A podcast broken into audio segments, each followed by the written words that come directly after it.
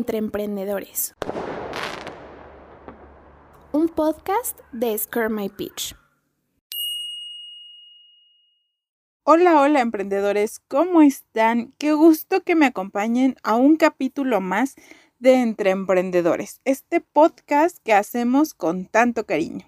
En esta ocasión les voy a contar una súper historia de éxito. En lo personal, a mí me gusta bastante y seguro que ustedes ya conocen esta marca porque es muy conocida, además de que puede ser la favorita de muchos de ustedes.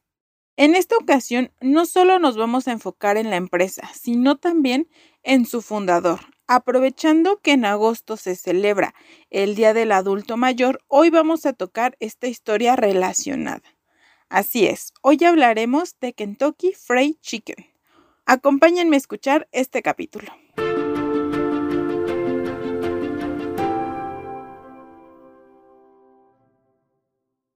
Esta es la historia de Harlan Sanders, mejor conocido como el coronel Sanders. Él nació en 1890 en Indiana, Estados Unidos, con una serie de problemas y dificultades, pues fue el mayor de tres hermanos en una familia con poca solvencia económica. Creo que se ha vuelto una constante en las historias de todos los CEOs y fundadores que hemos escuchado en Entre Emprendedores, pero el caso de Sanders tiene aún más conflictos. Aunado a eso, cuando tenía seis años, su padre murió, por lo que empezó a tomar grandes responsabilidades en su casa.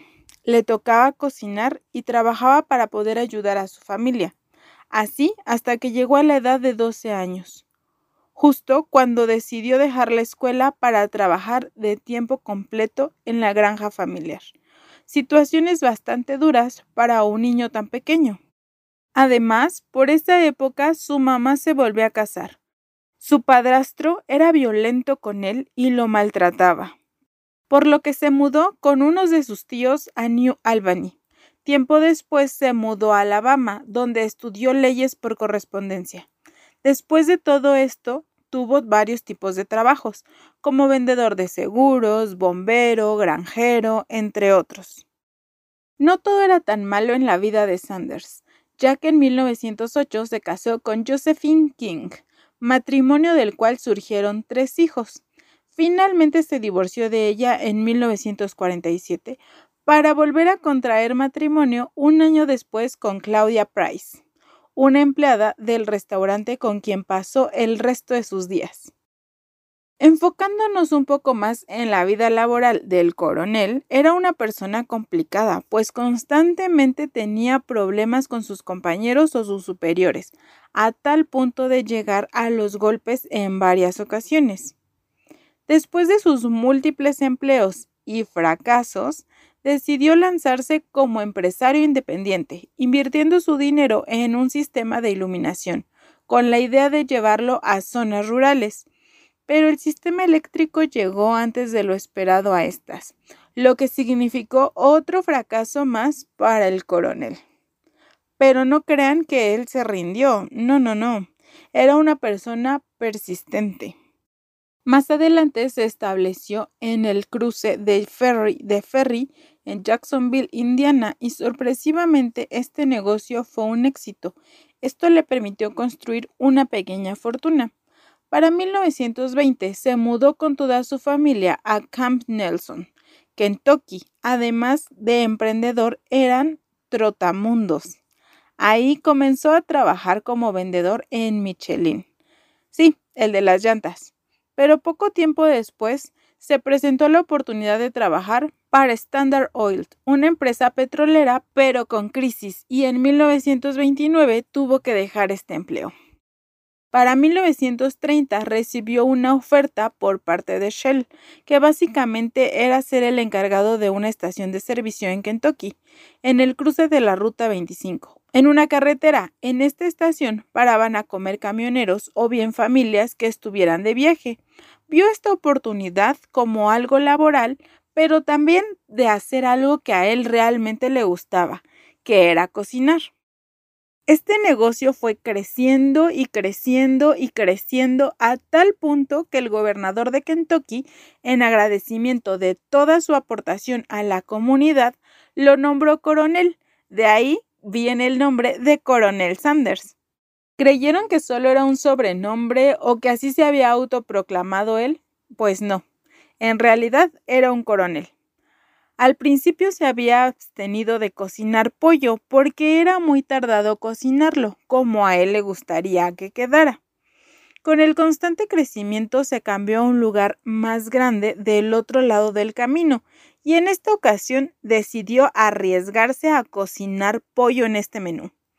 Esto se preparaba en una sartén a 11 hierbas y se podría decir que fue el comienzo de Kentucky Fried Chicken la cadena más grande de pollo frito del mundo. Actualmente este lugar se llama Harlan Sanders Café y es un museo para que los visitantes conozcan la historia del coronel y de Kentucky Fried Chicken.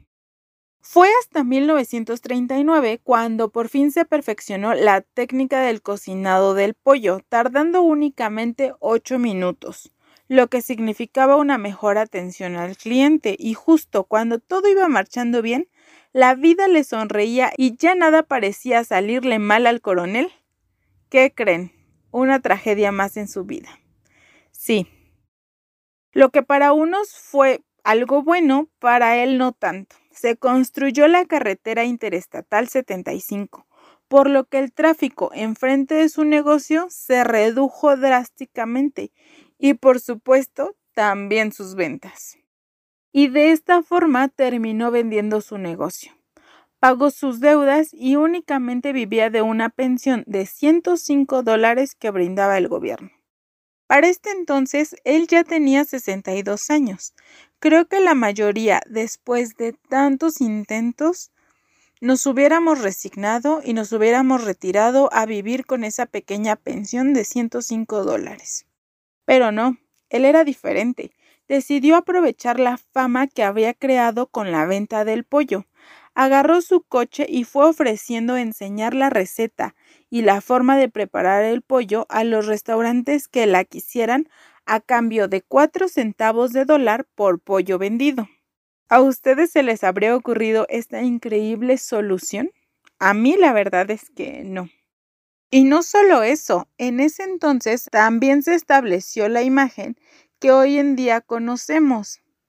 Esa típica imagen de él, un hombre mayor en traje blanco con su bigote tan característico que es famoso ya en todo el mundo. Aquí surge otro nuevo personaje, Pete Harman, quien fue el primer franquiciado de Kentucky Fried Chicken, triplicando sus ventas. Pero como era de esperarse, el coronel siguió recorriendo el país en busca de más clientes. Él era incansable. Algunos quizás lo hubieran hecho durante uno o dos años, pero él lo hizo durante 12 años.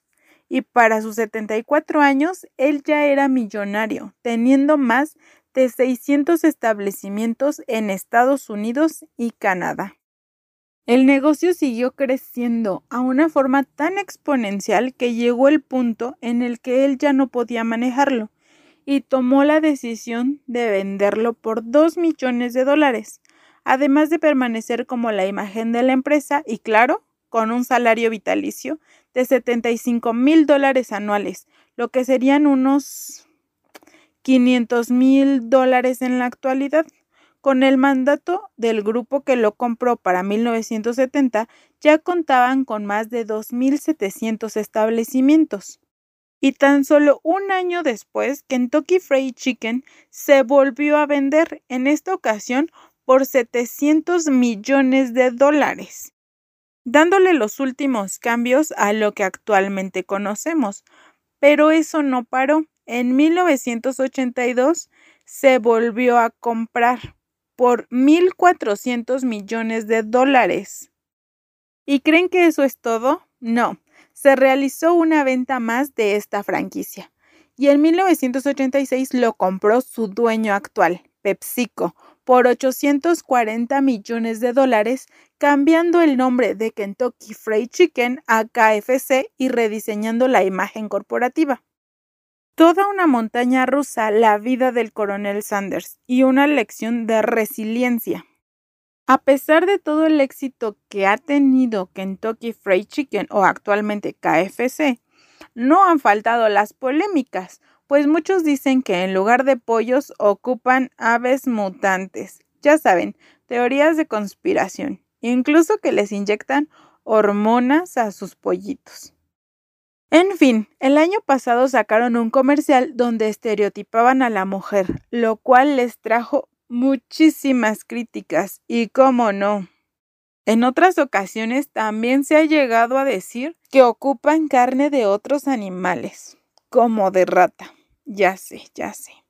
A muchas personas les han aparecido unas piezas que no son de pollo. Esto ha provocado que estén envueltos en muchísimas polémicas, pero si ustedes quieren, todo esto y más se los podemos contar en otro capítulo de lo que ha pasado después de que PepsiCo adquirió Kentucky Fried Chicken, bueno, KFC. ¿Ustedes qué dicen? ¿Hacemos una segunda parte? Ya para finalizar, les tengo que contar que lamentablemente el 16 de diciembre de 1980, el coronel falleció debido a una grave leucemia. Y lo cierto es que ya era un hombre de edad grande, pues murió a los 90 años. Hoy en día, KFC tiene 22.000 establecimientos en más de 130 países. Lamentablemente el coronel ya no lo alcanzó a ver. Y tiene unas ventas de 36 mil millones de dólares al año. Es una de las comidas no solo favoritas, sino de las más valiosas del mundo. De la historia del coronel Sanders hay muchísimo que aprender. Fue un hombre que se pudo sobreponer a pesar de las condiciones en las que creció, de las trabas que pudo haberle puesto la vida y de los fracasos que se llevó. Y saben, a pesar de su edad, él jamás se rindió. Muchos llegan a una edad en la que ya no buscan seguir emprendiendo o hacer un negocio después de retirarse. Pero, ¿saben? Conozco a unos amigos que quizás les podría interesar si conocen a alguien que ya está en esa edad a punto de retirarse. Ellos se llaman Tavit y son unas mujeres que están trayendo una plataforma increíble para adultos mm, pues mayores que no saben de tecnología o que quisieran seguir aprendiendo de tecnología y además convivir con otros adultos mayores. Si ustedes conocen a alguien o a sus abuelitos, también pueden recomendárselos. Porque muchas veces ya a esta edad se nos hace difícil creer que podemos aprender algo nuevo. Pero nunca es tarde y el coronel Sanders es la evidencia de que nunca, nunca, nunca es demasiado tarde. Él jamás se rindió. Vean, a su edad salía a ofrecer la receta de su pollo y lo logró.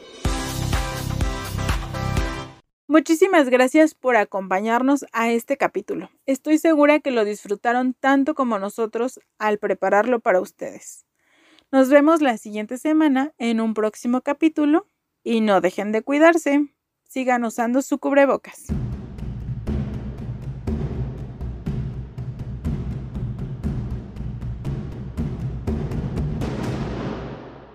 Entre emprendedores. Un podcast de Scare My Pitch.